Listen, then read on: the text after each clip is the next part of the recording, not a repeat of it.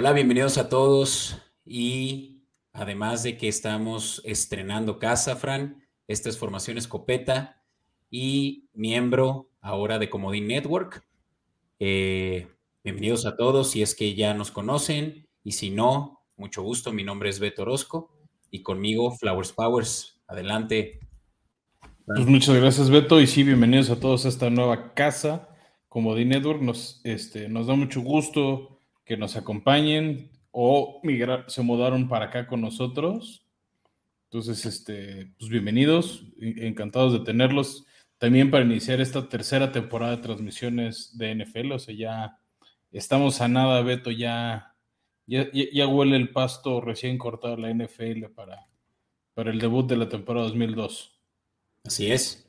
Y para los viejos y asiduos eh, escuchas, como puede que ya lo hayan escuchado en nuestras redes sociales, estamos incorporándonos a un canal eh, nuevo, este, como ya lo dije, de nombre Comodín Network, uno del cual incluso nosotros somos fundadores, Fran. Eh, y, pues este es justamente la nueva casa donde nos van a estar escuchando a través de YouTube para los eh, seguidores habituales en otras plataformas como Spotify, Apple Podcast, Google Podcast, Deezer, etc pues sigue siendo todo prácticamente igual, ¿no? Eh, sigue siendo igual, pero si nos acompañan en YouTube o nos acompañan en plataforma de audio y en YouTube, van a poder encontrar ya programas como La Jaula, donde así como nosotros damos recomendaciones de apuestas de los partidos o de fantasy, etcétera, ellos les dan recomendaciones en MMA, especialmente en la UFC.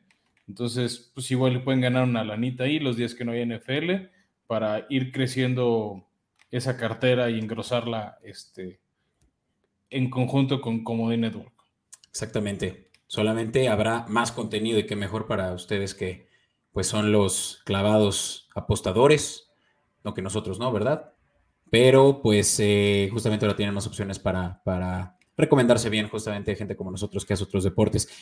Vendrán más y justamente es parte de las sorpresas que iremos ya eh, compartiéndoles en estos episodios eh, próximos y, bueno, pues por lo pronto ya tienen también una cartera de episodios de MMA, eh, AKA UFC, también le llaman. Bueno, es la liga más bien donde, donde se... Sí, es, un, este es, un, lugar donde se usa la MMA y Beto. Pero sí, le estamos dando más opciones, lo que buscamos es darles opciones de calidad. Entonces, estas son las... Este es el primer paso de muchos que, que va a dar como Network, entonces seguro les va a gustar lo que tenemos pensado déjenos sus comentarios en el video o pueden contactarnos ya saben en nuestras redes sociales, arroba escopeta podcast en Instagram y Twitter, ahí les contestamos o nos llevamos el pendiente de dar las respuestas y podemos incluso las damos aquí en el aire. Así es. Y pues a todos los que nos escuchan por primera vez, bienvenidos y pues ahora sí que abróchense el cinturón que justamente hoy, Fran, empezamos a hablar ya de lo que compete en términos de apuestas, de cómo vamos a poder hacer eh, decisiones importantes en cara del inicio de temporada que estamos que está solo unos 15 días. Sí, hoy les vamos a hablar de fantasy y de cuáles son los 10 mejores jugadores por posición que pueden estar buscando en sus rankings de fantasy. O sea, en algún pick tienen que buscar agarrar a uno de estos nombres que hoy les vamos a dar. Así que Beto, vámonos a ello. Vámonos, Recio. In tight coverage.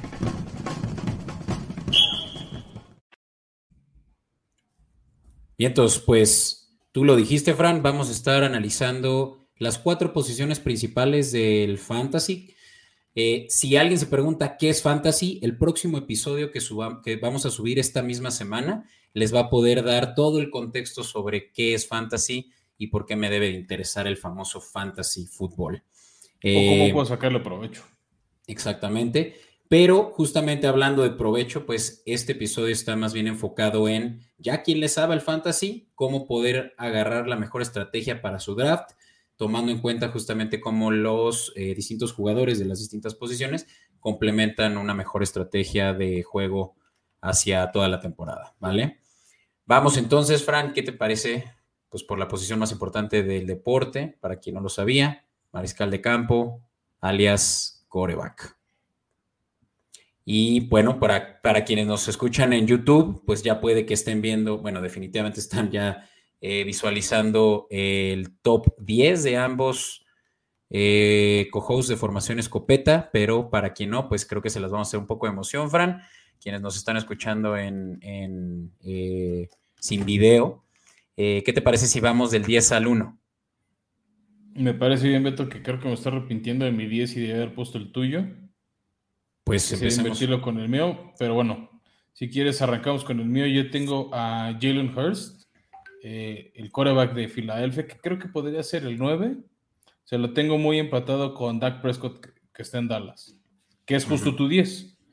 ¿Y cuál es la razón por la que lo pondrías, bueno, ya ahora pensándolo bien, eh, como tu posición 10?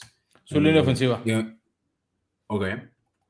Eh, ¿Qué tiene de bueno Dak? Receptores que saben producir, que saben encontrar buenos espacios, que él sabe producir yardas por tierra, que eso es un buen complemento para un coreback. Mi gran problema con Dak es, ya se rompió una vez y feo, este, uno de sus tobillos, y con la baja reciente de Tyron Smith en su línea ofensiva, creo que Dallas está un poquito mermado en esa posición y puede ser un coreback proclive a capturas o a lanzar rápido, entonces eso conduce errores o pases incompletos. Entonces, y Jalen Hurts, que es el que yo tengo en mi 10, y tú tienes más arriba, no le beso. O sea, si quieres ahorita no entro mucho Jalen Hurts porque pues lo vamos a tocar más adelante en tu lista. Claro. Y sí, pues eh, yo tengo de posición número 10 eh, a Dak Prescott, justamente por lo que mencionas. Es uno de los corebacks más móviles del juego, sin embargo, uno de los más proclives a lesiones, como ya lo vimos hace dos años que se tronó la pierna. Y obviamente que esto en fantasy implica mucho el perder a tu coreback principal, a tu corredor principal, pues prácticamente es una sentencia de muerte, ¿no? Eh, Te diré que sí, pero al mismo tiempo no. Creo que perder a tu coreback no es una sentencia de muerte en fantasy. Sí, justo coreback no. Como algunas otras veces porque pues al final es un es una de las posiciones relativamente más estables. O sea, sí es una baja muy, muy sensible cuando la tienes, o al menos en la jornada que lo tienes, pero aunque sean ligas de 14 equipos, siempre hay un buen coreback o un coreback competente con el que pueda suplir la, la baja. Sí. Y Pero obviamente tener un buen coreback te, te asegura muchos más puntos. Y el caso particular de los corebacks, que creo que vamos a hablar más de eso en el siguiente episodio, de por qué por más de que es la posición más importante para el juego, no necesariamente es la posición más importante para el fantasy. Ya lo vamos a platicar, pero es un tema más de estadística, más de eh, división estándar. ¿Cómo son los puntos, no? Adelantándole un poquito a la gente. Que por eso van a ver corebacks aquí que, o sea, por ejemplo, en este lugar no van a ver a Tom Brady. Sí. Eh, y bueno, pues el, eh, eh, uno de los factores principales también por lo cual yo estoy seleccionando a, Prescott en la posición 10, Fran, es porque es de esos corebacks que justamente esta temporada van a tener una mejor productividad en, en cuanto a yardas recorridas por tierra, a diferencia de lo que corebacks que son más pocket passers, como le llaman, Spoiler alert, en ninguna de nuestras dos listas está Tom Brady, por ejemplo, que es de los mejores corebacks del pocket. Quiere decir de los que no corren mucho y nada más pasan mucho el balón, gunslingers. Eh, y es mejor tener corebacks que hacen también yardas por tierra porque pues son puntos casi, casi, como dicen, checa el portador, ¿no? Directos a, tus, a tu sumatoria de puntos. Em, ¿Y por qué Dak eh, va, a correr más este año? Porque tiene menores eh, tiene peores eh, wide receivers que, el año, que en años anteriores.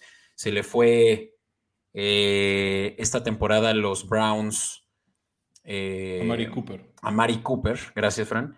Y, pues ahora en realidad es que también. Ah, y, está el caso de Michael Gallup, que tampoco se ha recuperado al 100. Entonces ya se volvió realmente un, juego seguramente ya más enfocado en la corrida. De hecho, lo ha, confirmado su coach McCaffrey.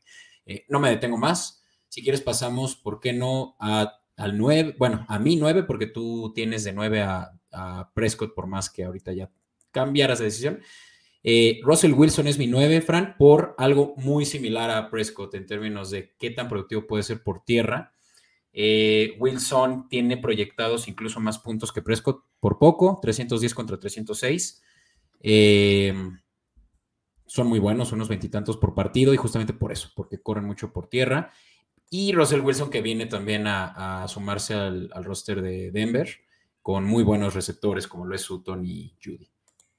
Mi tema de por qué, es más, yo ni siquiera tengo a Russell Wilson en mi lista, es que creo que ya no va a correr tanto. Después de todo, es un coreback ya con más de 10 años en la liga. Va por su año número 11. Entonces, así que ya no es lo mismo. Y no termina de confiar en su cuerpo de receptores. Algo que le ayudaba mucho a Russell Wilson con sus números en años pasados era precisamente que tenía eh, receptores que le producían muchos yardas después del pase. O sea, eso es un tema que ayuda mucho un coreback. ¿Qué tanto te ayudan este, tus receptores a generar yardas después del pase? O sea, no es nada más hasta dónde la lanza el coreback. Y eso es algo de lo que no me fío el equipo de Denver y por eso para mí Russell Wilson no pinta aquí y yo tendría a Jalen Hurts en lugar 9. ¿no? Creo que con Filadelfia tiene un buen equipo, eso es, es también un coreback móvil y al final también va a ser este y tiene receptores como AJ Brown, que le van a producir muchas yardas una vez que atrapan el pase de, de Hurst. Y no, no, no veo eso pasando en Denver. Sí, es justamente una nueva dirección la que llevan, nuevo coach, nuevo coordinador ofensivo. Eh, ya después de la postera de eh, su coach anterior, que I'm blanking here, pero sí, definitivamente es es, difícil anticipar cómo se va a comportar, cómo se van a comportar los números de Russell en Fantasy, ¿no? Pero siempre ha sido muy productivo, por lo menos en los tiempos de que estuvo en Seattle. Y ahora sí, Fran, eh, pues eh, te robo la palabra para también hablar de otro jugador que esta temporada es de los que tienen más upside en términos de coreback, y es Trey Lance, ¿no? El sustituto a Jimmy Garapolo en los 49ers que precisamente tiene un tipo de juego similar a los dos anteriores de los que hemos platicado, que, pues justamente este es el año en el que tiene que producir y seguramente producirá muchas yardas por tierra en el esquema Shanahan. Pues eso esperaríamos, pero yo soy como Santo Tomás, hasta no ver, no creer. También por eso no lo tengo en mi lista. Entiendo que es un coreback móvil, este, que puede hacer eso, pero hace, hace un año lo que dices tú de Trey Lance decía yo de Justin Fields y quedé, acabé usando una bolsa de esos de papel estresa para la vergüenza. Entonces, me quiero evitar las penas este año y yo más bien puse al campeón reinante de la NFL, que es Matthew Stafford, que aunque viene saliendo una lesión de codo que sí puede cambiar este estatus, ha sido bastante eficiente para encontrar a sus receptores y eh, no, no se lesiona mucho y tiene receptores que le producen muchas yardas después del pase como Cooper Cup o Allen Robinson. O también es mucho de que da sus pases cortos a la válvula de escape y le producen varias yardas. Entonces, y es un equipo que va a visitar mucho la zona roja con esa ofensiva. Entonces. Sí. Sí, mi, única preocupación, similar a como lo dijiste con Prescott, eh, perdón, con. No, no es cierto, eh, con Hurts era a su favor. Eh, Matthew Stafford tiene ahora una peor línea ofensiva que la del año pasado y él no es muy, muy, movible. Incluso en Detroit en años anteriores tuvo lesiones a causa de mucha presión y me preocupa justo que su productividad vaya a bajar por cómo la línea ofensiva de Rams disminuyó en talento. Pero, no sé, o sea, creo que lo que dejaron ir lo dejaron ir por alguna razón, incluido retiros como el de Andrew Whitworth, pero sigo teniendo fe en este en Sean McVay lo que puedan hacer con este equipo. Válido. Oye, pues eh, hablemos de aquí. ahora te robo yo y nos pasamos a mi 7. Sí, sí, que yo no lo tengo, por cierto, en mi top 10. Que es a su majestad Aaron Rodgers, que ha sido como coreback varios años el líder de puntos en fantasy, al menos en su posición. El gran, gran, pero que seguro por esa razón tú no lo tienes, es que ya no tiene a Davante Adams. Claro. Sí, pues en Fantasy no, no hay esa. Eh, eh, como que la misma manera en la que se miden a los jugadores que son candidatos a MVP, digamos, en eh, cómo se carga el equipo. Fantasy es muy estricto con los números y justamente Aaron Rodgers, por más que es eficiente, de hecho, la temporada pasada tuvo de todos los corebacks, la menor cantidad de intercepciones para la cantidad de yardas que tuvo. Digamos, el ratio de, De hecho, ratio de touchdowns versus intercepciones fue el menor, solo con tres intercepciones, Fran. Y eso es buenísimo, ¿no? No te roba puntos una intercepción a, diferencia de. Exacto, no, no pierdes puntos. James Winston, ¿no? Sí, 50-50. Eh, sí, la verdad es que a mí por eso me gusta Aaron Rodgers y lo que le tengo fe este año es que ha sabido funcionar con otros vagos. ¿No? Entonces, este. creo que por esa razón sí, le sigo teniendo un poco de fe a Aaron Rodgers. O sea, ya bajó. O sea, antes yo lo tenía como coreback tres o cuatro. Hubo años que para mí era mi coreback uno, sí o sí. Ya no está ahí. Pero creo que sigue siendo un coreback top ten en temas de fantasy. Vale.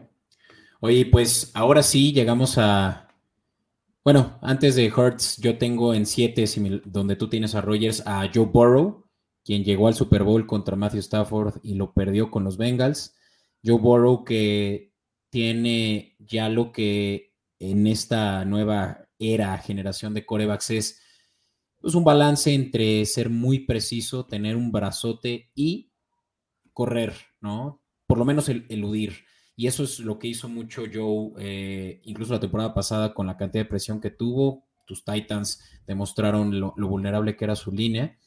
Eh, y Joe Burrow, pese a eso, eh, llevó a su equipo a Super Bowl y pues también seguramente a uno que otro a la final de su fantasy. Tú lo tienes y me voy adelantando en el 6. Y yo creo que por temas muy similares, ¿no? Estamos hablando de un coreback muy completo, muy redondo. Sí, sin duda. Y creo que con esta nueva línea ofensiva le va a ver mejor. ¿Qué tiene él comparado a los cinco que yo tengo arriba y seis que tú tienes arriba? No es un coreback tan móvil. En su año de novato se quebró de manera fea la rodilla y se perdió media temporada más o menos. No le pasó eso el año pasado. Este, pero ya no corre tanto, no, se va a exponer tanto a los golpes para evitar una lesión así desastrosa como en otros años. Entonces, eh, yo, yo creo que por eso es buena opción y es otro de esos receptores este, muy, muy buenos para, para generarte esas yardas. Pues, ¿qué hay ahora sí con ya el top 5? Ah, no es cierto, eh, me, quiero seguir adelantado, pero mi 6, ya lo platicabas tú al principio, te, eh, estás yendo más por un Jalen Hurts. Eh, ¿Dónde lo pondrías? ¿Dónde, dónde estaría tu, tu Jalen 9. Hurts? 9, ok. O sea, sigue teniendo hierros. O sea, finalmente por algo Filadelfia no termina de soltarle toda la confianza, toda la maquinaria. Sí. Entonces, o sea, para mí el estilo de eh, Trey Lance tiene que demostrar. Y es que ya, Jalen Hurts ya están probados. Jalen Hurts se pinta que tenga una temporada similar a la que tuvo Lamar Jackson en su que fue segundo año, donde ganó el MVP 2019 fue. Eh, va a correr como ratero, o sea, según pinta y Siriani, coach de los Eagles, lo ha dejado muy claro. Este es el año en el que Jalen Hurts va a tener muchísimas herramientas para poder ser súper versátil, pero el enfoque de los Eagles siempre ha sido correr el balón. Entonces, y ya tienen a AJ Brown para también poder hacer pases largos. O sea, Jalen Hurts va a ser una máquina de puntos. Algo que no he mencionado, Frank, que creo que vale la pena decirles a nuestros escuchas es dónde lo tomo en el draft, ¿no? Eh, los corebacks hasta este punto, los de los que hemos platicado, sinceramente es que todavía en el round 5 seis van a estar disponibles. Y justamente esa es la, opción que te da Jalen Hurts. El que puede, puede que tenga una temporada similar a la que un Josh Allen, pero Josh Allen se va a ir tres rounds antes, ¿no? Y yo creo que ese es el beneficio. esa es la diferencia entre el coreback, ser de los primeros tres, cuatro corebacks, a ser del 5 al 15, más o menos. Exactamente. Y bueno, pues Jalen Hurts, yo creo que es uno de los sneaky mejores picks que pueden tener en late round. ¿No? Puede ser, puede ser, pero mira, si quieres, vámonos pasando hacia el 5, que para mí es mi 5, para ti es tu 3, pero bueno, los, el top 5 tenemos los mismos nombres, nada más vamos a cambiar en qué momento hablamos. Tú, si quieres, arranquemos con Lamar Jackson. Digo, yo, te, recordando los audios, yo tengo Lamar Jackson como coreback número 5, Beto lo tiene con número 3. Es un coreback súper móvil que produce mucho más puntos por lo que hace por tierra que lo que hace por aire. El promedio de ligas te da un punto por cada 25 yardas lanzadas y un punto por cada yarda, perdón, un punto por cada 10 yardas corridas. Y Lamar es un cuate que luego tiene escapadas de 40, 50 yardas en un juego. Entonces, esas 50 yardas de tierra te dan 5 puntos en fantasy y te darían solo 2 puntos por aire. ¿Promedio por juego? la mayoría de las ligas de fantasy te dan 20, por cada 25 yardas aéreas te dan un punto. Sí, sí, pero dices que entonces eh, la Marte daría un promedio de 5 puntos. O sea, la Marte da más puntos por, lo que corre que por lo que lanza. Ah, sí. O sea, en una jugada de 50 yardas por tierra te da 5, por aire te da 2. Ya.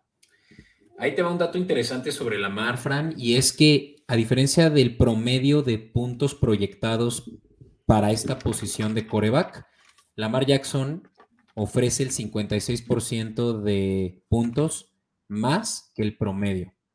Por lo que hace por tierra. Ajá. Y eso solo, para mí es el gran riesgo. Solo, lo, solo mejor que él, eh, Josh Allen, en términos de este, de este métrico. Sí, y ahí te va por qué mi duda y por qué para mí lo tengo en 5 y no más arriba como tú. Sus lesiones. El año, o sea, sí ya fue el MVP de la liga, sí ya llegó a su equipo a hacer la siembra número uno de la americana, pero también ya el año pasado no jugó ni siquiera media temporada. Nunca lo mandaron finalmente a la lista de inactivos por lesión. Nada más no lo activaron el día del partido. Parece que ya está sano, está entrando a su año de contrato, entonces eso suele ser un buen indicativo de rendimiento.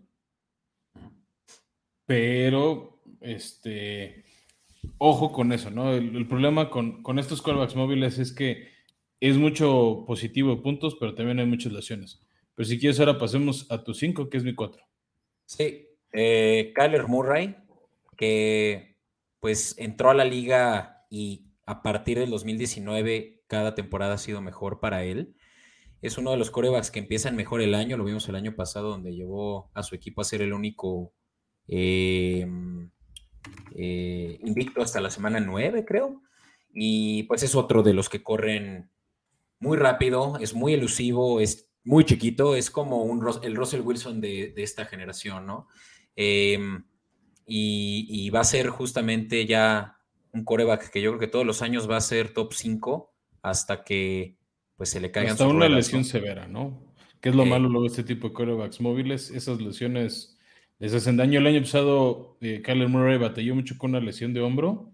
Entonces, igual, ojo con eso porque eso puede mermar su, desempeño en temas de yardas por aire, que uno de sus mejores receptores de Andrew Hopkins va a estar fuera seis semanas. Oye, pues vamos. Eso también merma su producción. Vamos ya para poder ir avanzando, si no nos vamos a colgar aquí eh, la hora. Em, ¿Qué te parece si hablamos de tu 3 y mi 2? Mahomes. Ah, perdón, mi 4 y tu 2. Patrick Mahomes. Patrick Mahomes, que pues ha sido ya rey del fantasy por varios años, pero no el mejor, Franny. ¿Por qué no resumes rápido por qué crees que no es el mejor coreback en fantasy? Porque ya no tiene Tyreek Hill. Ok. Así de simple. Pues sí. O sea, creo que Mahomes va a encontrar, va a tener buenos receptores como Sky Moore, como Juju Smith Schuster, Marqués Valdez Calding, va a poder producir, pero ninguno de ellos te va a dar las yardas after, las yardas después de la recepción, como lo daba Terry Hill. A Terry Hill le podía dar un pase corto atravesado en el campo de 5 yardas. O sea que nada más le, de, que salió la mano de Mahomes a las manos de Hill eran 5 yardas y después eran unos 80 yardas que se escapaba Terry Hill. Sí. ¿No? Que, que si lo comparamos con los, con los dos quarterbacks que no hemos hablado todavía, que es Herbert y Josh Allen, es la gran diferencia. Patrick Mahomes puede lanzar esos pases profundos, sí, Vamos a ver si sus nuevos receptores lo atrapan porque tienen que desarrollar esa química. Mientras que Herbert y Josh Allen, que son nuestro 1-2 o nuestro 1-3, ya dominan ese pase profundo y sus receptores lo cachan como si nada. Oye, pues estoy mostrando yo aquí una lámina para quienes no escuchan, no nos escuchan en YouTube, ya saben, como The Network. Em, estamos viendo justamente estadísticas, ¿no? De los top corebacks. Aquí por lo menos a la vista tenemos a Joe Burrow, Josh Allen, Lamar Jackson y Patrick Mahomes. Y particularmente Patrick Mahomes, ¿no? Que pues tiene eh, eh, promedio de, puntos por juego 21.2 en el 2021. Solo arriba de él Josh Allen, que bueno, spoiler alert, Josh Allen es el mejor coreback para Fantasy este año. Eh, ahorita les platicamos muy brevemente por qué. Pero Patrick Mahomes solo por, eh, digo, sí, Patrick Mahomes solo por debajo de Josh Allen en puntos por partido, ¿no? Em, vamos ahora sí, Fran, a hablar de tú tres y mi dos. Ya lo mencionaste, Justin Herbert, que para muchos pasó desapercibido porque no llegó a los playoffs, pero estamos hablando de un top 3 eh, para la mayoría de los mock drafts. Es que en Fantasy no necesitas que, que el equipo del jugador llegue a playoffs, nada más necesitas que tenga un buen rendimiento en la cancha.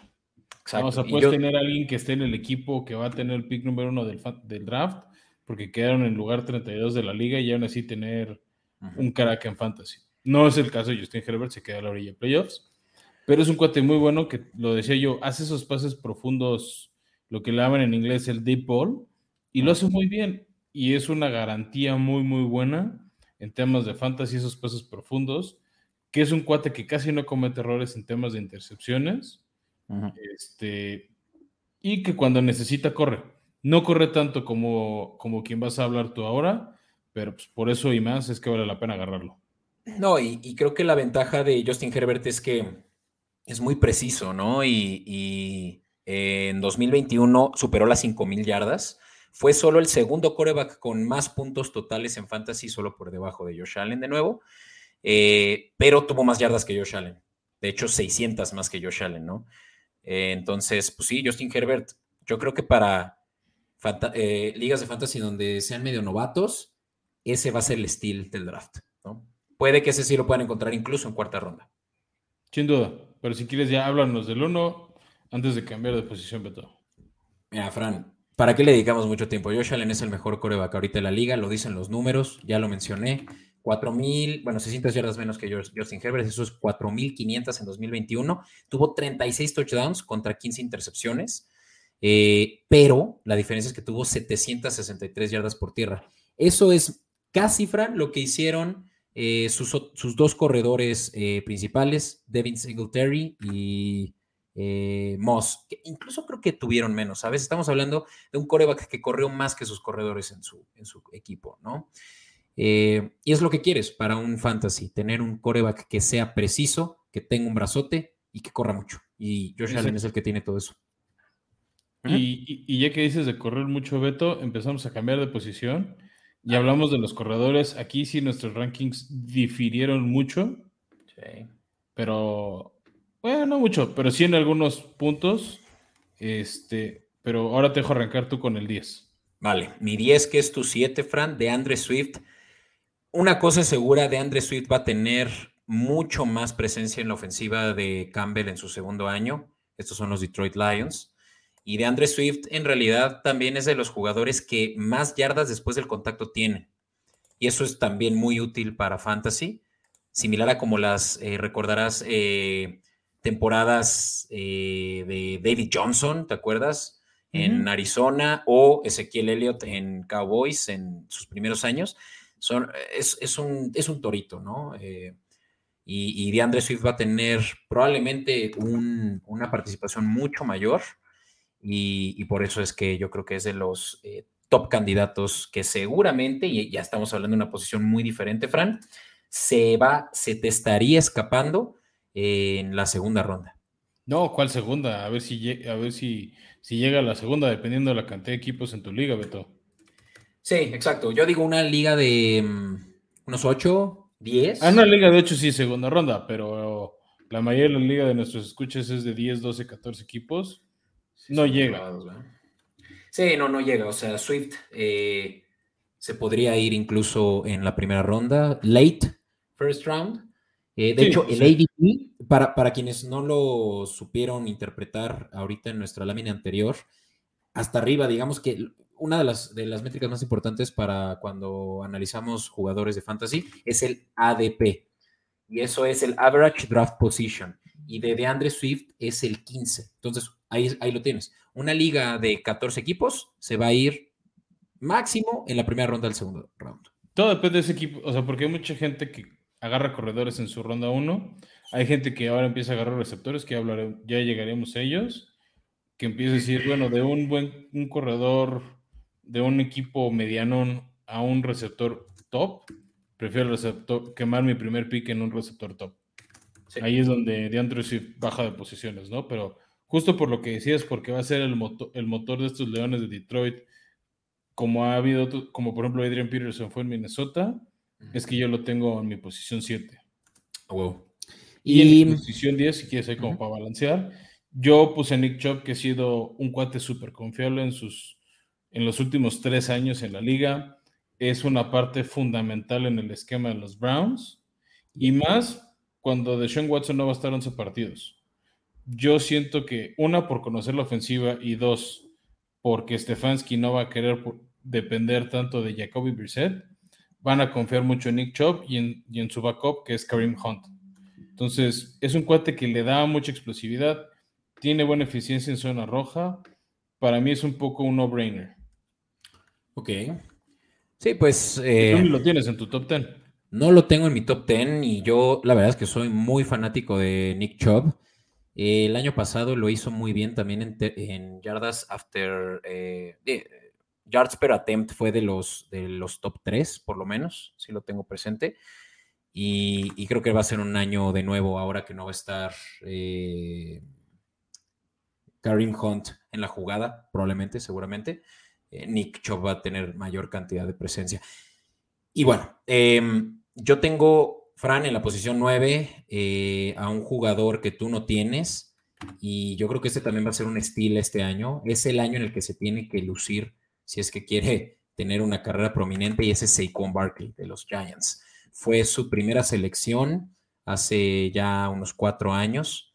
Eh, y Saquon, pues realmente es que no ha vivido a la expectativa, excepto por su temporada de novato, ¿no? Es que para mí es eso, él fue como un flashazo que no, no, cumplió. O sea, sí tuvo un gran primer año de novato y después las lesiones no lo han dejado jugar. No, o sea, quema la pata por él, no, no le deseo el mal, no, me cae mal, no tengo nada en contra de él, pero en tema de fantasy necesitas confiabilidad. Sí. Y eso es algo que él no ha demostrado. Sí, es un hecho que lo tiene que demostrar este año si pretende, pues realmente tener un lugar en la ofensiva de, de, los Giants que ahora están liderados por Beto. y, pues te digo que Saquon, pues sí tiene, pues a chip on his shoulder, como dicen allá en el gabacho, pero realmente es que la ofensiva de los Giants no tienen nada a quien, a, quien recurrir, ¿no? O sea, ya vimos cómo Kenny Golladay parece que fue un miss eh, y, y, por ahí el wide receiver group, por más denso que está, pues tienen a un Daniel Jones que no les lanza los pases precisos. Justo ahí te va eso de decir de por qué no tengo a Saquon. Una es las lesiones, dos es Daniel Jones y la llegada de un nuevo head coach que es Ryan Dable. Sí, que eh, se, centra mucho en, eh, ataque por tierra, ¿no? No, al revés, es un cuate que... Digo, por, por aire. Por aire, exacto. Entonces, no sé qué tanto le van a dar el balón a Saquon. Pinta que será la válvula de escape. Este, pero también Daniel Jones está en su año de demostrar o no le van a dar contrato y se va a quedar fuera de la NFL también. Entonces, si controlas la ofensiva, pues Saquon puede pedir el balón, pero si la, jugada la decide Daniel Jones y dice, Nel, prefiero dar un pase, arriesgarme a lucir y buscar mi siguiente contrato a dártelo a ti. O sea, en la lucha por el hambre y ver quién se mantiene, este, uno decide y el otro recibe. Entonces, por eso no me fío de Sequan. Vale, pues sí, es una apuesta y justamente estamos hablando de un corredor que seguramente va a estar en la segunda ronda, eh, pero temprano en la segunda ronda. los primeros picks, ¿eh? Yo sí he visto en drafts que ya he estado a varias personas que se lo llevan en el pick 1. Sí. Bueno, no en el 1, pero en su primer pick. Primer round. Vale, y ahora sí, Fran, tu 9, que es mi 8.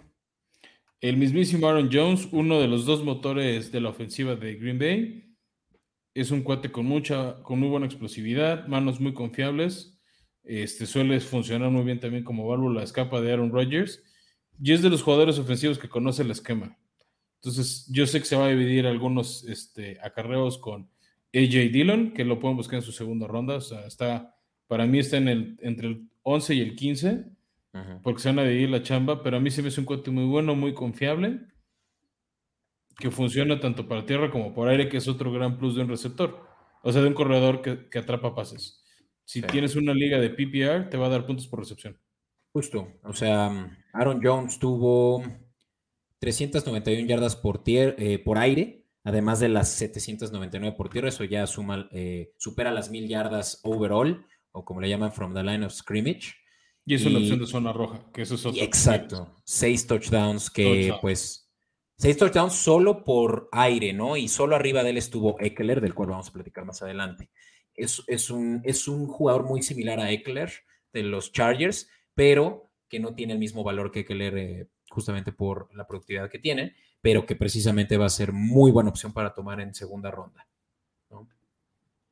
Y bueno, está eh, un famosísimo Alvin Camara en tu posición 8, Frank, que no está en mi top 10 por una sencilla razón. Camara tiene una suspensión pendiente de confirmar, creo.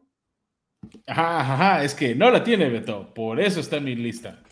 Mm, Su cita en la corte fue pateada hasta mediados del 2023. Ok, entonces va a jugar desde No hay un tema criminal, no hay por qué suspenderlo. Va a jugar. La ofensiva va a estar muy enfocada en él. Porque aunque James Winston sí es buen coreback, Alvin Kamara es mejor jugador. Entonces, ya no es tan, ¿cómo decirlo? Ya no tiene las piernas tan frescas como antes. Ya ha sido bastante golpeteado. Realmente para mí entró en mi top 10 justo cuando se confirmó su fecha de corte. Bueno, en la corte penal, digamos. Y por eso es que sí entra en el top 10 porque es un cuate muy confiable no creo que vuelva a tener un juego 6 touchdowns como esa Navidad del 2020. Pero es un corredor que te genera muchas yardas y gran efectividad en zona roja, Beto. es de esas decisiones de no le pienses mucho, tómalo. Sí.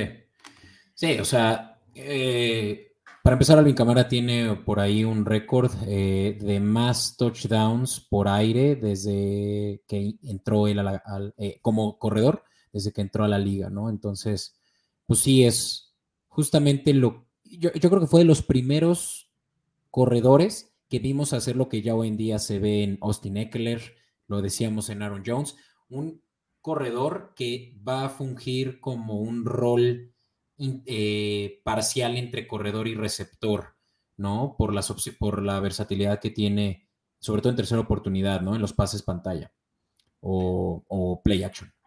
Sí, que además no es un corredor que se queda a proteger al coreback, ¿no? Que ese sería como en detrimento de tus puntos de fantasy. Yep. Pero bueno, avanzando, Fran. Eh, Joe Mixon, mi 7 y tu 6.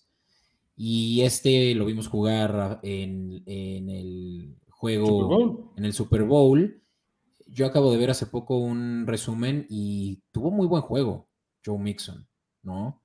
En general, eh, todos los playoffs en general los playoffs, Joe Mixon que promedió, y para eso incluso me voy a saltar a nuestra slide anterior, ahorita vuelvo a nuestro ranking, Fran, promedió 15 puntos por juego para ligas PPR. Eso está genial, ¿no?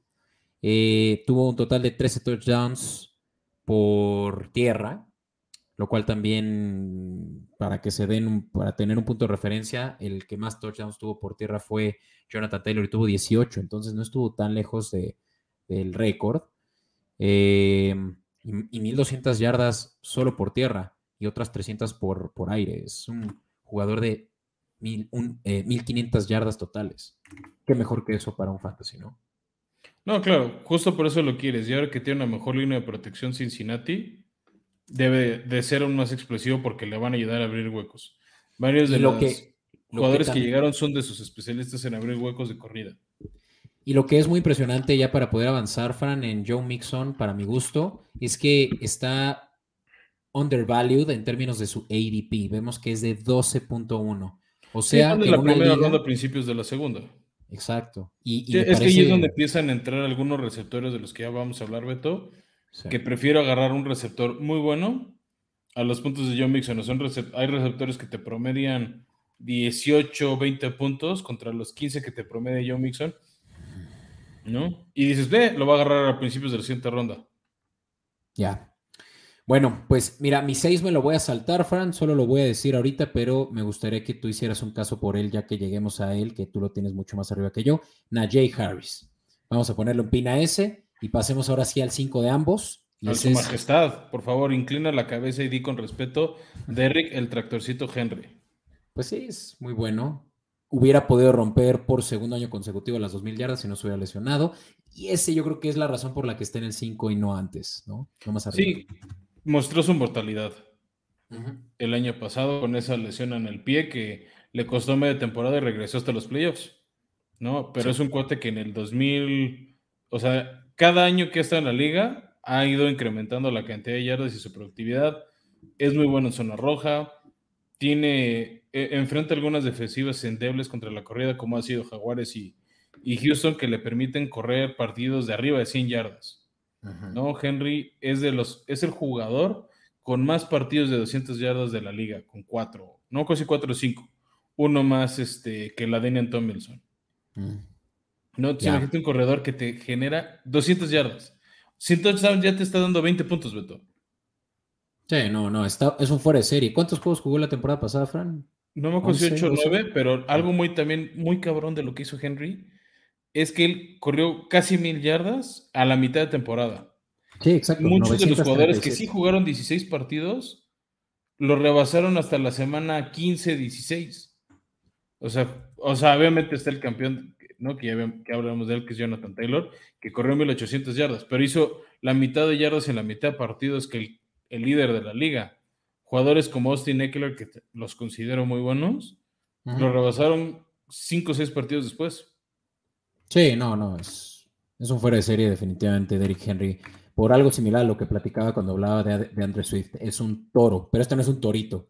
De Andrew Swift es un torito. Y, Derrick Henry es, un, es, una bestia. Es... Y es un jugador muy difícil de detener, ¿no? O sea, ya que agarró momentum, es como el, personaje este de los X-Men, el Juggernaut. A ver cómo lo paras. Sí, me recuerda un poco a Beast Mode, ya para estas alturas del partido. No sé sí, qué sí, Creo que es un buen comparativo.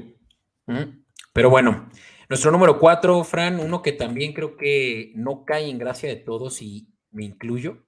No soy tanto de, no soy tan fan de Davin Cook, de los Vikings, eh, porque es proclive a lesiones. Ya lo vimos. Sí, ese es el gran, gran pero con Cook. El tema es que cuando está sano es turbo eficiente. Es muy bueno.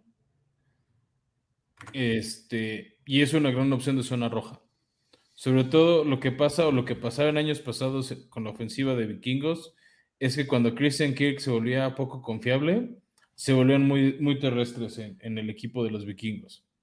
Entonces, y ese es la mejor arma que tiene Minnesota junto con Justin Jefferson. Sí. es, de es, el, es un jugador cara que en la liga vale la pena tenerlo porque aún estando en un equipo mediano o mediocre, te da muchos puntos. Él es de esos casos. Sí, sí, sin duda. O sea, te digo, no, no tengo un caso a favor de, de Cook eh, porque no soy tan fanático de él, pero no hay duda que es un jugador que año con año, siempre y cuando no se lesione, superará las mil yardas y podrá también sumar otro 20-25% de yardas eh, por tierra porque Captain Kirk también lo tiene como su lista de targets favoritos. Em, pero mira, si quieres pasamos a, mi jugador número 3, que es tu jugador número 6, que es Najai Harris, el corredor de Pittsburgh. El año pasado fue corredor novato, va por su segundo año. Demostró buenas cosas, demostró confiabilidad. Un tema importante para corredores como él, que es la falla de otros, es casi no genera fumbles, protege bien el balón. Y un tema interesante es que va a estar con un quarterback nuevo. Tuvo buenos ah, números el año pasado con el ya decaído Ben Roethlisberger. Y este año no sabemos todavía este momento si va a ser Kenny Pickett o Mitch Trubisky el core vacuno, pero le van a dar más el balón de lo que lo van a mandar por aire. Además de que Pittsburgh es un equipo que tradicionalmente le gusta tener un balance en su ofensiva o hasta confiar un poquito más en la ofensiva terrestre. Entonces yo creo que Najee Harris va a ser el jugador en el que, va en el que van a girar en torno a toda la ofensiva. Creo que un dato interesante de Najee Harris es que ya fue, em, muy utilizado, estaba pensando en la palabra opuesta a subutilizado, pero la, la pierdo, pero fue solo por debajo de Jonathan Taylor el corredor que más fue utilizado, en un total de 307 acarreos. Eh, Jonathan Taylor terminó con 332. Quiere decir que ofensivas que se enfocan 100% en un corredor, tales como lo hacen también los Bengals con Joe Mixon, que es el tercero de ellos, y eso sumó a un total de 1.200 yardas para Najee Harris, ¿no? En su primer año, en su año novato, y, ¿por qué no? También es el que más targets por eh, pase tuvo de todos los corredores de la liga. Entonces, era Ben Roethlisberger, ahora va a ser Pickett, pero están bajo la misma estructura ofensiva. Najee Harris va a, ser probablemente este año el corredor más utilizado de toda la liga. Entonces, y con una línea ofensiva un poquito mejor de la que tuvo el año pasado. Sí. Así que similar a tú con eh, perdón, con Jalen Hurts al principio, yo también siento que puede que haya eh, subestimado a Najee Harris y probablemente lo pondría en el top 5. Sí. Está bien, Beto. Es, es, de sabios corregir. Pero bueno, hablemos de tu 3, que es mi 2, que es Austin Eckler, el corredor de los Chargers. Pues mira, no hay mucho que platicar de él, ya lo decíamos. Eh, es uno de los corredores que más se utilizan para el juego por pase. Justamente abajo de Najee Harris está Austin Eckler en cantidad de recepciones, con 70 versus 74 de Harris. Realmente no hay mucha diferencia. La diferencia es que Austin Eckler es una máquina de touchdowns. Fue el, corredor con más touchdowns la, temporada pasada, con un total de 8. Eh, por debajo de Aaron Jones con 6, para que más o menos pongamos en la balanza esa, eh, esa estadística, ¿no? Eh, Austin Eckler fue el target favorito de eh, Justin Herbert. Justin Herbert y, probablemente lo vaya a hacer una vez más. Y qué mejor que esta vez sí supere las mil yardas, porque también estuvo cercano en 911 yardas por tiempo. Hizo menos que Henry. Y jugó el año entero hizo números que Henry el año entero, pero como, como ya dije antes, este es un corredor que se utiliza muy diferente como Henry. Ah, no, no, claro, que me refiero del impacto de lo que hizo Henry en tema de yardas. Pero sí, Eckler, o sea, aquí es donde te conviene un cuate como Eckler porque te da los seis puntos de cada touchdown que hace. Yep. Pero ahora sí, Fran, mi dos, tú uno, y después de eso que se vengan los madrazos con mi justificación de por qué mi uno no está en tu lista. Pero antes, Jonathan Taylor. Pero bueno, Jonathan Taylor, el campeón renante de, corredores, fue el jugador que más yardas hizo el año pasado, ¿no? Ahorita, para los que nos acompañan en YouTube, pues vemos ahí su fichita del lado izquierdo. Generó arriba de 1800 yardas, unas casi 350, un poquito más eh, por pase, y eso en una ofensiva con Carson Wentz, ¿no? Fue el corredor que más yardas hizo, también fue muy, muy utilizado. O sea, eso sí fue un poco en su detrimento, perdón llega a su año 3 en la liga con un nuevo, con un nuevo coreback que es Matt Ryan. Entonces, lo bueno para él es Matt Ryan va a distribuir mejor el balón que Carson Wentz. Entonces, va, a estar más tiempo en la ofensiva. El tema es, yo creo que no lo van a exponer tanto a lesiones, o, o sea, no se lesionado, pero yo creo que va a haber más balance y no depende, o sea, y, y, sí va a poner Frank Reich el balón este, más en las manos de Matt Ryan en las de Taylor, porque el año pasado que fue lo que creo que podría castigar un poco a Jonathan Taylor es que cuando el equipo lo necesitaba que se echara el equipo al hombro, no lo hizo como en un juego de Navidad contra Arizona que se lo ganaba por Carson Wentz, o cuando necesitaban de él para ganarle a Jaguares en la última semana e ir a playoffs. Se apagó, entonces ahí la gran pregunta con Taylor es si se va a pagar en los momentos clave, que es los playoffs de fantasy. Ya. Pues sí, o sea, yo creo que no va a tener un año similar al del año pasado, o sea, casi imposible, ¿no? Tener la productividad que tuviste. Pero va a ser, va a tener Por eso su, o sea, parece que es el pick uno casi indiscutible de mucha gente, Beto. Sí, y justo casi porque te toca defender lo indefendible con tu número uno. Me toca defender lo defendible, Fran, y es muy sencillo. Eh, Christian McCaffrey ha tenido dos temporadas en las que se ha lesionado, sí, pero cuando ha estado dentro del campo, Fran ha promediado más de 115 yardas por acarreo. Y, pues sí es una apuesta. Eh, ya vimos que a ti te dejó traumado, ya lo hemos platicado antes, ya te he sugerido varias opciones de terapia y demás, Fran. pero Christian McCaffrey sigue siendo uno de los mejores corredores en el formato de PPR, en donde cada recepción te da un punto. Eh, tuvo un total de 36 recepciones. Eso es lo mismo que tuvo Jonathan Taylor en toda la. Eh, ¿Cómo se llama? En, toda la, temporada. Eh, y eso que Christian McCaffrey solo jugó siete juegos.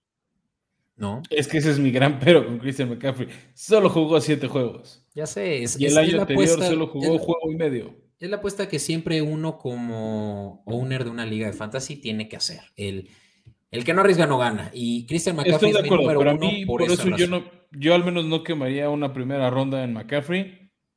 Tal vez en mi segunda. No creo que esté para la segunda.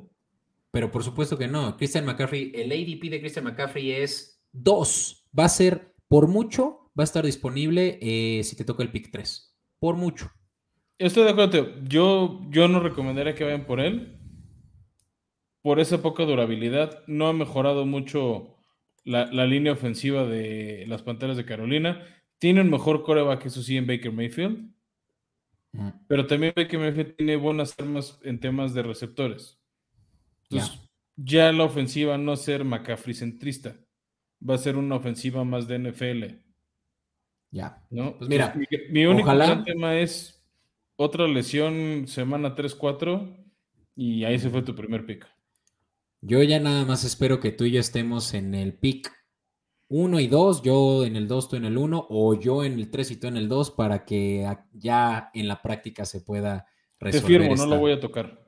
Ya he tenido en otros fantasies este año pick 1 y 2, no lo toqué. Está bien, está bien. Ni con el no, de una rosa, porque y te fue una vez se me lesionó. Y te fue bien porque se lesionó las pasadas, pero siento que este es su año. Tiene, tiene todo que perder esta temporada y y va, va seguramente a, hacer un buen comeback. En fin. Es que después del contrato que le dieron tiene que rendir y eso es, esa es la gran duda. es, el, corredor mejor pagado de la liga, sí.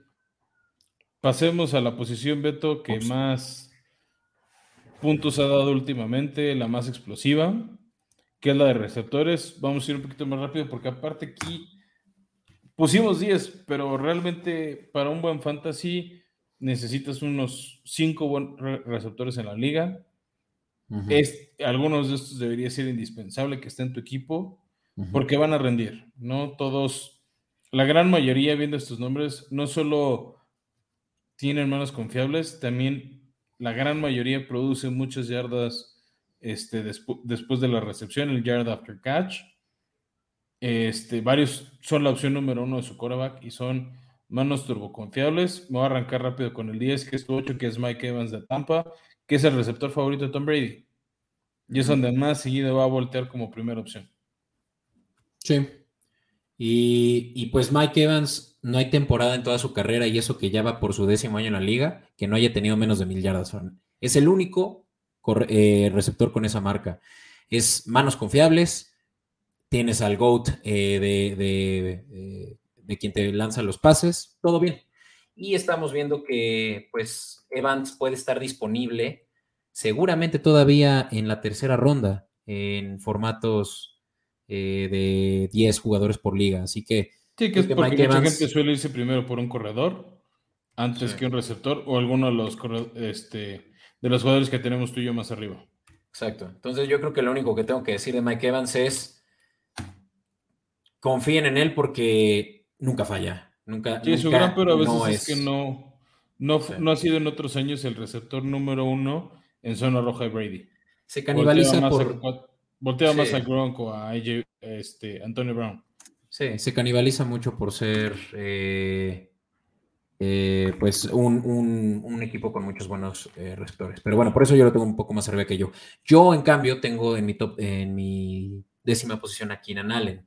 Keenan Allen, que también es de los receptores que yo creo han sido más underrated en toda su en, en, su larga carrera ya, es un veteranazo de unos 7, 8 años. Eh, saludos ahí a nuestros fans eh, de los Chargers, que puede que por ahí no le esté atinando exactamente cuántos años tiene Keenan en la liga, pero Cifran es uno de los jugadores que normalmente te van a estar proyectando unos 200, 230 puntos por temporada. Divides entre 18 y ahí tienes eh, la cantidad de, puntos por partido, o por qué no, mira, incluso aquí lo tenemos como uno de nuestros decks, nuestras cartas, nuestros decks, a quienes nos ven en YouTube, como The Network. 15 eh, yardas, ah, no, mira, ya, eh, yardas por, juego no las tengo por aquí, pero aproximadamente son unas 15 yardas por juego, ¿no? Tyreek Hill es mi posición 9 y ese es tu 7, Fran. Tyreek Hill es de los mejores, si no, sí, el, top 3 de jugador, de receptores mejor pagados de la liga, pero pues ni siquiera figura en nuestro top 5. ¿Qué es lo que puede ser que Tyreek Hill esté underrated o overrated? Tua. De acuerdo. y no, no hablo del impuesto del aeropuerto, sino hablo del coreback de Miami, que se criticó mucho en los campos de entrenamiento que no estaba siendo preciso y estaba desaprovechando los talentos de Hill. Nos intentó dar un periodicazo en la boca con el primer pase en el juego 3 de pretemporada, que primer conexión de ellos dos en un juego fue un pase de 51 yardas. Eso sí. ¿Qué tiene Trey Hill? Que le gusta luego atrapar pases cortos y escapar, por eso su apodo es el Chita, por cómo se escapa y consigue esas yardas. En el slot, sí, es, es, es, un, es el, el receptor más rápido y, y más elusivo. Sí, te decir, el gran pero con él es que te pueda producir esas yardas, este... O sea, más bien que la ofensiva le dé tiempo de producir a Gil. Sí. Sí, yo, yo la verdad no, no soy fanático de Gil esta temporada. Eh, no, no podría poner todo mi dinero en Tua Tango Bailoa de los Dolphins, pero sí va a ser obviamente una muy buena opción, sobre todo si ya es round 2, Fran. Yo se me iría por Hill, ya en el round 2, eh, late round 2. Sí, round 2, round 3 creo que es buen momento. Y bueno, si quieres, ahora yo te hablo rápido de mi 9, que tú no lo tienes en tu lista. creo que la gran discrepancia con Allen es AJ Brown, que tuvo tres muy buenos años con, con Titanes. Quería que le pagaran como uno de los receptores top de la liga, que lo es. Eh, ¿y, qué, ¿Y qué más? Este, pues va a estar con Jalen Hurst, que lo buscó, o sea, lo estuvo cortejando todo el offseason para que se fuera a Filadelfia, presionaron para que le dieran ese contrato de casi 100 millones de dólares con todos los bonos. Es un receptor muy físico que pelea los balones y que produce después de la recepción. Por eso para mí es tantito mejor que Keenan Allen. La gran duda con AJ Brown y por qué creo que Titanes no lo extendió es este, mantenerse sano. Sí, jugó 13 juegos la temporada pasada. Eh, sin embargo, en esos 13 juegos tuvo 869. Sí, 869 yardas. Eh, esas son 66 ah, yardas por juego. La verdad es que para, para un jugador, es que ahí te va. AJ Brown era el target número uno de Tannehill, no hay duda alguna, en, en Titanes. Y va a ser el uno de Filadelfia. Por la lana tiene que ser el uno. 100%, pero va a haber más competencia y puede que ahora eh, se distribuya. va a, tener que, va, a tener que repartir el pie Jalen Hurst. el tema es que cuando le toque él va a responder. Sí. Sí, pero y bueno. está entonces ese que no tengo yo y ya lo mencioné yo también. Filadelfia va a correr mucho el balón. Eh, mi 8 es Mike Evans, Fran. Tu 8 es uno que yo tengo en la posición 6. CD Lamb. CD Lamb. Tiene que, demostrar, pinta que, o sea, es el receptor uno de vaqueros. Sí. Creo que en otros años, aunque fuera el uno de vaqueros, no lo tendría tan alto. El tema es que Dak Prescott va a confiar en él y le va, lo va a buscar mucho. O sea, así de sencillo. Dak Prescott lo va a buscar. Sabe producir ya que atrapa el balón. Casi no suelta pases.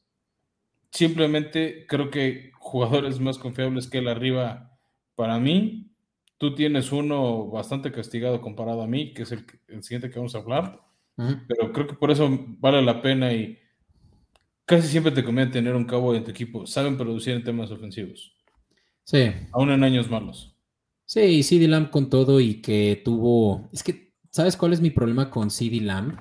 Tira muchos pases, eh, tiene muchos drops. Eh, tuvo aproximadamente, vemos, son 89, 120 tuvo una asertividad del 74% de pases, eh, de recepciones, eh, de pases completos, ¿no? Digamos que uno de cada cuatro te lo va a tirar. Y... Yo creo que va a mejorar ese este disco, Beto. Bueno. Porque tiene que demostrar o, no le van a dar siguiente gran contrato en Dallas. Sí, y es el uno, eso es un hecho, el número uno de Cowboys y, y ahora, como ya lo mencionamos al inicio, pues Dak va a tener menos opciones al pase y ahí va a estar CD Lamb recibiendo. Por eso va a subir el número de targets. Y bueno, ya lo decíamos, mi 8 era Mike Evans. ¿Por qué no pasamos a mi 7 que tú lo tienes en tu top 5, Fran? Divo Samuel, el famoso, eh, ¿cómo le llamaban ahí? Navaja suiza. Sí, pues es una navaja suiza, eh, un wideout, es por ahí eh, el, término que ya utilizaban con él, que es un, un receptor que la hace también de corredor, ¿no?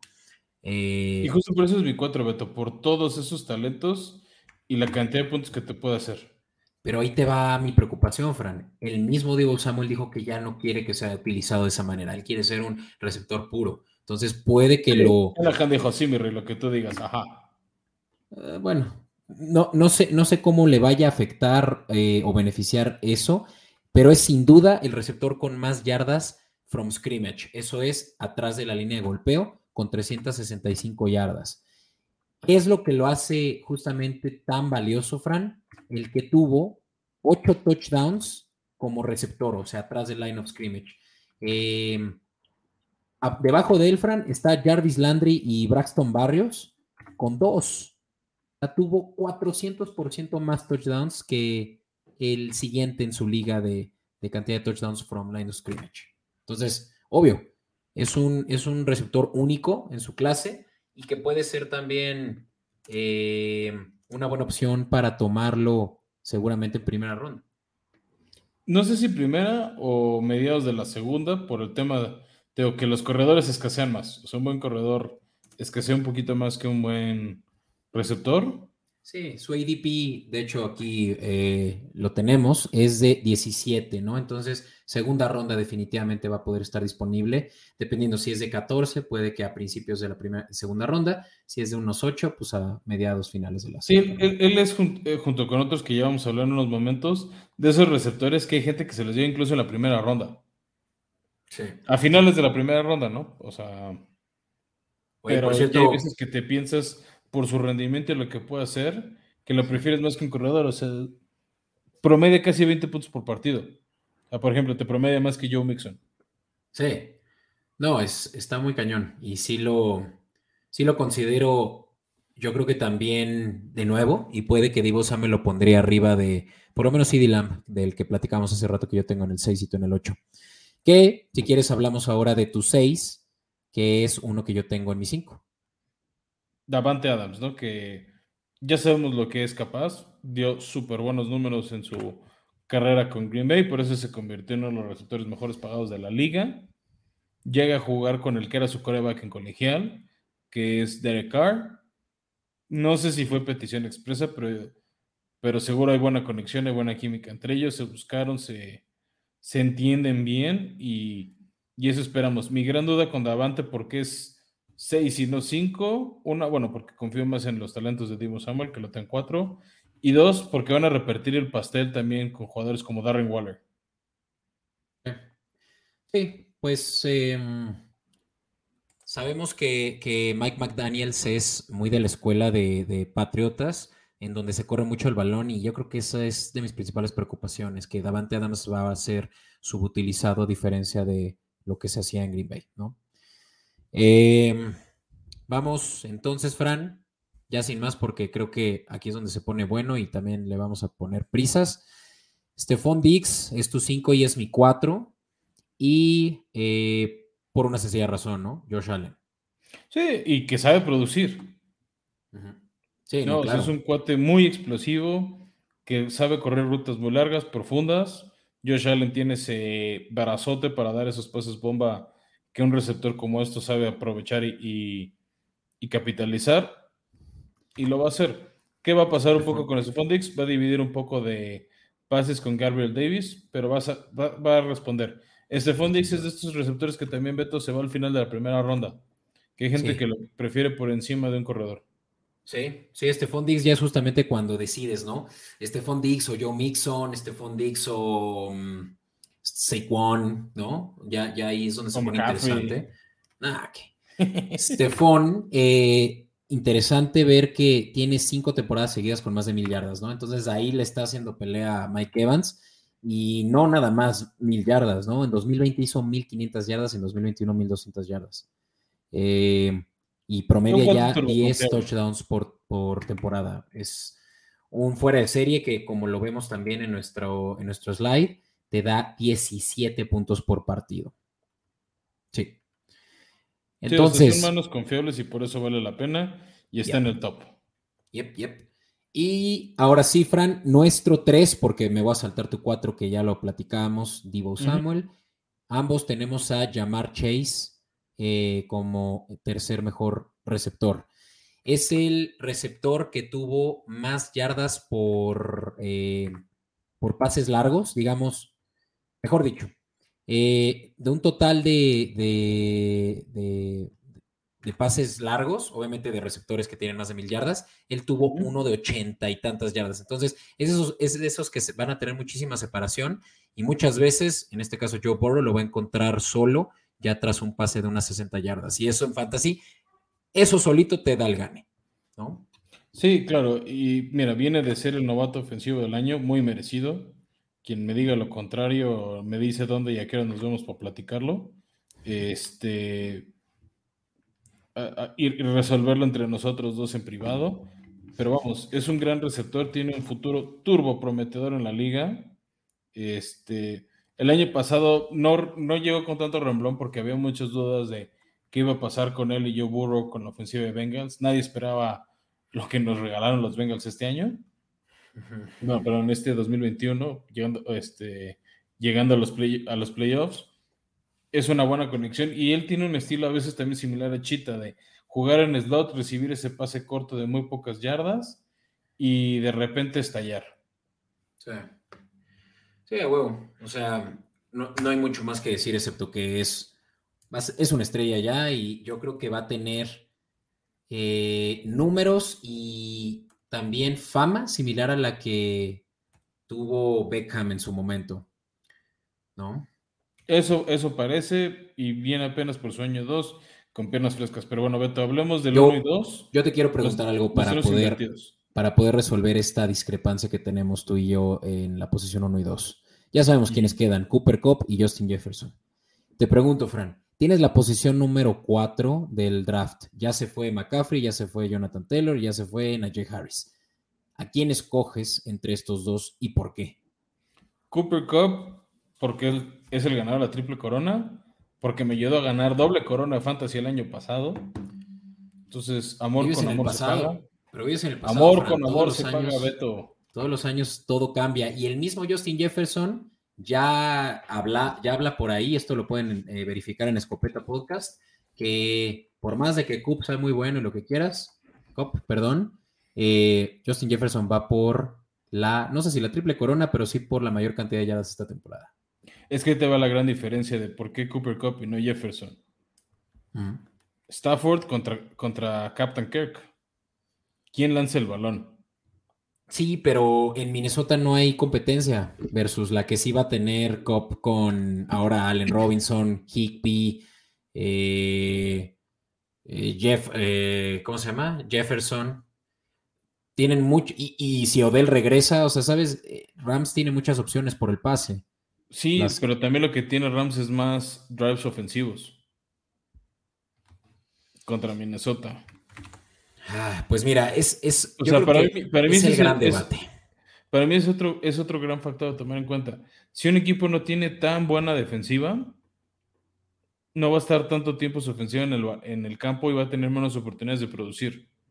Sí tienes razón, Cooper Cup va a dividir balones o va a dividir quién lo alimenta como le pasa a Davante Adams. No va a tener una temporada como la del año pasado. no tanto. O sea, Cooper Cup no va a tener una temporada como la del año pasado, estamos de acuerdo en eso. Yo no creo que vaya a llegar a tener los mismos números, pero tampoco creo que van a verse afectados tan negativamente. Porque ya estuvo con Jefferson, ya estuvo con OBJ, estaba Robert Woods, que ahora es Allen Robinson, estaban los corredores. Y aún así respondió, que tiene mucho, que juega en una posición tipo tight end, que sale del centro y de ahí se va. Y de repente voltea y ya tuvo una ruta de receptor abierto que salió a la esquina. Y produce muchas yardas, muy similar a Justin Jefferson. Tío, para mí el tema es las oportunidades que va a estar en el campo uno contra el otro. Sí. Sí, o sea, tampoco, tampoco quiero necear, ¿no? Pero una de las cosas que más me llama la atención de Justin Jefferson versus Cooper Cup, perdón, es que Justin Jefferson tiene 15 yardas por recepción versus Cooper Cup que tiene 13.4. Ese 1.6 yardas por recepción hace la diferencia considerando que ambos tienen más de 150 recepciones en una... Eh, bueno, 145 Cooper Cup y 108 Justin Jefferson. O sea, ya estamos hablando de 200, unas 150, 200 yardas de diferencia, eh, que eso se traduce en puntos. Pues sí, pero si estás hablando de que uno tiene 145 pases y otro 108 son las chances. Pues sí. O sea, son, 30, son 30 pases más, más o menos que recibe uno y que no recibe el otro. Pero pases que van a dejar de llegarle a Cop por que ya llegó Allen Robinson, ya tienen más opciones a. Pues le llegaban con OBJ en el campo. Ah, OBJ llegó a la mitad de la temporada. Por eso, la otra mitad de Robert Woods, o sea, pero es lo mismo. A pesar de esa distribución de talento, está más tiempo la ofensiva de Rams que la de Minnesota. Ya veremos, está muy interesante y ojalá de nuevo también nos toque el 4 y el 5, estén disponibles ambos y uno se vaya por su gallo y otro por el otro y que empiece, que empiece a grabar esto. Sale. Pues bueno, cerramos este episodio, Beto, hablando de este, otra posición muy relevante para temas de fantasy, que es el tight end o el ala cerrada. ¿Te parece si por temas de tiempo, Fran, decimos del 10 al 6 nuestro top y ya ahora sí nos enfocamos en justificarlo del 5 al 1? Dale, tú primero. Vale. Mi top eh, del 10 al 6 de Tyrants, esta es el ala cerrada. Recordarán que esta es la posición que a veces bloquea, a veces recibe. Eh, eh, Gronkowski como ejemplo. Hunter Henry es mi número 10, Patriotas. Cole Kemet de los Bears, ese es un sneak mío que puede que sea un Rich, pero siento que es de lo poco que. Un bust, sí. De lo poco que tiene Chicago por defenderse. Cole Kemet 8, TJ Hawkinson. Este es ya en su cuarto año, si no me equivoco, en la liga. Está mejorando año con año. Eh, fue primera selección de los Leones eh, hace ya un rato y, pues ha tenido buena, buena productividad. Dallas Godert en el 7 de los Philadelphia Eagles, quien también ha ido mejorando su juego. Incluso el año pasado terminó eh, con creo que uno de los top 3 más cantidad de recepciones como Tyrant. Y 6, Dalton Schultz de los Dallas Cowboys, que también es un eh, al que le, le, apostaron en él, ¿no? Y sí le dieron su renovación de contrato. Sí, le dieron, de hecho es jugador franquicia que aceptó. Pues mira, Beto, si quieres similar a ti, me voy rápido, mi 10 está el Higby de los Rams. Otro de los que le puede robar recepciones a Cooper Cup por el estilo de su ofensiva. Les gusta lanzar mucho y es por mucho el mejor tight end de ese equipo. No, no va a haber tanto la banca como, otras como otros tight ends. Luego en el 9, Dalton Schultz, que justo este, lo hubiera tenido más arriba sin la lesión de la línea ofensiva de Dallas, que creo que sus puntos se van a mermar porque la van a usar más para bloquear que para recibir balones. Entonces eso juega en contra en, temas de fantasy. Luego en el 8 tengo uno que tú no tienes que es Dawson Knox. Es un tight end que no produce muchas yardas, pero produce mucho touchdown. Josh Allen lo buscó mucho en zona roja. Entonces es un cuate que te regalaba 15, 18 puntos porque te regalaba 2, 3 touchdowns y 30 yardas. Entonces, es un buen combo para, para un tight end. Eso es lo que quieres, un tight end de zona roja. 7 tengo a TJ Hawkinson, tú lo tienes en 8, no cambia tanto. Dallas Goddard de Filadelfia es con el que yo cierro mi, top 6. Y me voy adelantando ya Beto del top 5. Para mí es el 5, para ti es el 4. Es Darren Waller de los Raiders. Que aunque su posición nominal está tight end, realmente funcionaba como un receptor en, los Raiders. Yo lo único que tengo dudas es si le van a seguir pasando tanto el balón ahora, ahora que llegó Davante Adams y con la lana comprometida a Adams. Y el problema que el año pasado jugó solo 11 juegos, ¿no? Estuvo lesionado. Eh, pese a eso, tuvo un total de 12 yardas por recepción, lo que es raro entre, en, esta posición. Eh, pero sí, puede que ahora se vaya a distribuir el balón mejor, ya que ya tienen a un receptor número uno en Adams y pues sí, puede que eso baje su stock. Yo lo tengo en cuatro. Em, por arriba de George Kittle, que tú lo tienes incluso más arriba, Fran. George Kittle a mí, por más que la temporada pasada sí me pudo tranquilizar un poco en términos de su, su salud, sí jugó 14 juegos, pero ya no tiene la productividad de antes. Pareciera que ya se está cuidando más similar a como lo vimos con Gronkowski ya a la mitad de su, carrera, en donde pues ya se cuidaba más, ya, se cuidaba más de los golpes. Ya no es el loquito que veíamos Kittle antes, eh, que pues, fue un fuera de serie, y ya ha bajado su stock por eso, desde mi, desde mi perspectiva, ¿no? Para mí el tema con, con Kittle, que por eso lo tengo en tres, es que va a ser una gran opción en zona roja. Es de las, junto con Divo Samuel, es de esas manos confiables que va a tener Trey Lance. Entonces, si Trey Lance va a vivir en el estatus de top 10 de coreback de fantasy que tú lo pusiste, va a ser por Divo Samuel y por este hombre. Porque le, le van a ayudar a producir touchdowns. Sí, tiene razón, no se va a cuidar, pero similar a, a como dices, a Gronk, va a ser ese cuate que va a estar produciéndote en zona roja. Ya. Sí, y algo que también puede ser relevante para este punto, porque puede que se pregunten, ¿y en qué momento lo agarro? ¿No? Realmente es que los Tyrants también, similar a los, a los eh, corebacks, suelen caer hasta por ahí de la quinta ronda. Yo creo que a un Kittle es que hasta sexta, séptima, eh, tranquilamente. Sí, a menos de que sean los tops, que ahorita platicaremos de ellos, pero yo creo que un Kittle sí lo puedes recibir, sí lo puedes tener en una ronda 4 o 5 eh, fácilmente. Y, por qué no, Fran, hablamos de uno que pues es el que más ha llamado la atención estos últimos años. Tú lo tienes en 4, eh, debajo de Kittle, que ya platicábamos de él, yo lo tengo en 3, y es Kyle Pitts de Atlanta. Probablemente el único jugador bueno del lado, del lado ofensivo de Atlanta. Ah, no sé, también por esta Cordero Patterson, que se me hace también bastante bueno.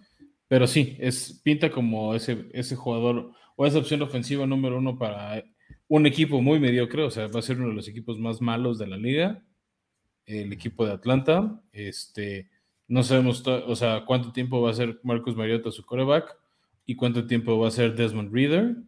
Pero Arthur Smith es un cuate que le lanza mucho a los tight ends. Y luego Kel Pitts es similar a Darren Waller, uno de estos receptores, uno de estos tight ends que tiene cuerpo de tight end, pero se comporta y juega como un receptor abierto. Entonces, eso en temas de fantasy es muy bueno porque te va a producir muchas yardas después, de, después de, la, eh, de la recepción y también va a buscar la zona roja. Yep. Y pues en su primer año, ¿no? Año de novato y sí superó las mil yardas. Eh, tiene el récord también de mayor cantidad de yardas por recepción con 15.1. Lo mencionaba, este es un, este es un número difícil para un Taren, considerando que ellos casi siempre les lanzan pases cortos, no son muy rápidos, nada más que Pizzi lo es, ¿no? Por eso te digo, se comporta como receptor. Exacto. Eh, yo creo que es un fuera de serie que ahí sí difícilmente llega a la tercera ronda. Sin duda. Y si quieres saber, Beto, háblanos del 2, que aquí fue un anime, el 2 y el 1. Sí, pues mira, Mark Andrews tuvo el récord de yardas con 1361 el año pasado, recepciones también con, eh, con 107 Creo que también es clara la razón y es que Lamar Jackson siempre va a buscar probablemente un hueco antes de un receptor abierto, ¿no? Entonces. Confía mucho en él, o sea que no es malo, ¿no? Este... No, nada. Y, y, también más, corre cuando Lamar no corre, voltea primero a Andrews que a un receptor abierto. Y realmente nada más está por debajo de nuestro top 1, ya todos lo sabemos, Kelsey. Yo creo por el factor Tyreek Hill, Fran. Yo creo que antes, antes de Tyreek Hill que se fuera a los Dolphins, Travis sí había caído. Travis Kelsey sí su valor era menor, ¿no? Y estaba incluso en la mayoría de los mock drafts como número dos. Pero viendo que, y si quieres ya podemos pasar a, y te dejo que tú hables de Kelsey para cerrar el, episodio. Em, yo creo que, que, el valor de Kelsey se aumentó una vez que Tariq se salió del locker room de los Chiefs. No obstante, Mark Andrews, Travis Kelsey, no llegan a la segunda ronda. Al final de la segunda ronda, yo creo que por nada del mundo. Me sorprendería muchísimo que lleguen a una tercera ronda. Y ahí es donde te la piensas, ¿no? Mark Andrews o un buen corredor, un corredor que te va a ofrecer más de 15 yardas por juego, sí te la piensas. Pero Mark Andrews también te va a estar dando consistentemente eh, esa cantidad de puntos. Y hablamos de nuevo muy rápido del standard deviation, ¿no? los tight ends, el promedio de tight end de puntos para un tight end suele ser de aproximadamente unos 8 puntos por juego, Fran. Mark Andrews te da lo doble. sí, es, que es que ya Mark Andrews, mira, nuestro top 5, aunque nominalmente son tight ends, juegan como receptores. Simplemente son receptores más físicos, más grandotes, más anchotes, por así decirlo, y que te responden en, el momento que los necesitas. Yep. ¿No? Entonces, Lo, mismo pasa con Travis Kelsey. ¿Qué tiene Travis Kelsey con Mark, y, al igual que Mark Andrews? Tiene la confianza en su coreback y se vuelve la opción número uno cuando voltean a un pase. Y sabe producir muchas yardas después de la recepción. Y, sabe, y son manos muy confiables en zona roja.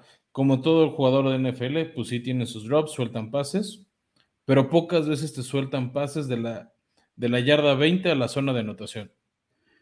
Y justo por eso son esas manos confiables de sus corebacks. Y los dos son el receptor que más tiempo tiene con su coreback actual y, y esa química y esa confianza por encima de otros compañeros de equipo. También, exacto. Tienen más química que, el resto de sus receptores. Listo, Fran. Pues creo que eso ya nos resume todo lo que necesitan ustedes para tener ahora sí la estrategia correcta de fantasy. Si no, cuentan con Escopeta Podcast en nuestras redes sociales para que les demos recomendaciones. Por favor, escríbanos. Oigan, ¿a quién de, estos dos tomarían eh, en un escenario eh, idóneo? Y pues claro que nosotros les vamos a poder dar esas recomendaciones a través de nuestros canales, eh, a través de nuestras redes sociales, ya lo saben, Escopeta Podcast. Y Fran, pues para cerrar, eh, de nuevo, les agradecemos mucho si nos pueden dar suscribir ahora que estamos eh, lanzando este nuevo proyecto de Comodín Network. No saben cómo se los vamos a agradecer. por favor, diríjanse al link que está Incluso en la descripción de este video lo vamos a poner, ¿por qué no, Fran? Sí, Obviamente ya desde YouTube pues ya están ahí, pero pues eh, lo voy a poner para quienes nos escuchan en Spotify, Apple Podcast, Google Podcast, pero redes sociales yo creo que es la manera más fácil en la cual van a poder dar con este link. Ahí mismo está Comodi Network y ya lo saben, este es a través de donde vamos a distribuir ahora nuestro contenido eh, de Escopeta Podcast para YouTube y pues nos da mucho gusto pues ahora sí que compartir esto con ustedes. Sí, acompáñenos en esta mudanza, todo va a mejorar es nada más darles más contenido, más calidad. Sabemos que les gusta mucho cuando hablamos de apuestas. Entonces, acompáñenos. Les va, este, no se van a arrepentir. Y como dice Beto, ese like, ese suscribir, a ustedes no les cuesta, pero a nosotros nos ayuda mucho, sobre todo con el algoritmo. Cuando gente está buscando contenido de NFL en español, así va a ser muy fácil que nos encuentren. Igual este, en Apple Podcast o en Spotify en Google Podcast, esas reseñas, esas cinco estrellas nos ayudan un buen, por favor, este, échenos la mano con eso. Claro, no se les pide más si saben que tienen el contenido suficiente y necesario para que se hagan una buena lana, se entretengan. Y ya lo dijimos, en Comodín Network van a poder encontrar incluso más eh, diversidad en términos de deportes. Así que, qué mejor, Fran. No queda, más, no queda nada más que decir, Beto. Gracias a todos por acompañarnos. Nos vemos en el próximo episodio. Vale, Baigón.